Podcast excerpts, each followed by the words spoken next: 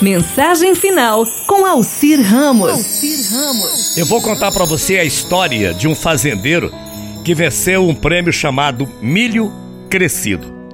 Todo ano ele entrava com seu milho na feira e ganhava o maior prêmio da região. Uma vez um repórter de um jornal o entrevistou e aprendeu algo interessante sobre como ele cultivou esse milho. O repórter descobriu que o fazendeiro compartilhava a semente do milho dele com todos os seus vizinhos. Como pode você se dispor a compartilhar sua melhor semente de milho com os seus vizinhos quando eles estão competindo com o seu em cada ano da sua história? Essa foi a pergunta do repórter. Por quê? disse o fazendeiro. Você não sabe? O vento apanha pólen do milho maduro e o leva através do vento de campo para campo, entendeu? Se meus vizinhos cultivam milho inferior, inferior ao meu, a polinização irá degradar continuamente a qualidade do meu milho.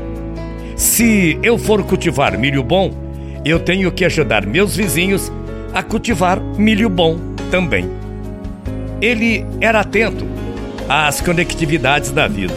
O milho dele não pode melhorar a menos que o milho do vizinho também melhore. É muito interessante a resposta do fazendeiro. E o repórter continuou indagando, fazendo muitas perguntas. E o fazendeiro continuou: Não adianta eu deixar os meus vizinhos com milho inferior ao meu, porque o prejuízo será maior. Enquanto isso, eu levando para eles a mesma qualidade do meu produto, é claro que eu sempre tenho condições de crescer mais e mais e mais. Assim também, em outras dimensões na vida da gente. Aquelas pessoas que acolhem estar em paz devem fazer com que seus vizinhos também estejam em paz. Aquelas pessoas que querem viver bem têm que ajudar as outras pessoas para que vivam bem também. Aquelas pessoas que querem ser felizes têm que ajudar as, as outras pessoas a encontrarem, a acharem a felicidade, pois o bem-estar de cada um está ligado ao bem-estar de todos. E assim é a vida. Você planta aquilo que colhe. Você agindo como fazendeiro, que tinha o melhor milho da região. Mas ao invés de estragar o produto dos seus vizinhos, ele distribuiu o milho bom também para os seus vizinhos. Ele continuou todo ano ganhando o melhor prêmio, sendo abençoado por Deus e sendo mais do que nunca feliz com os seus e com a sua família.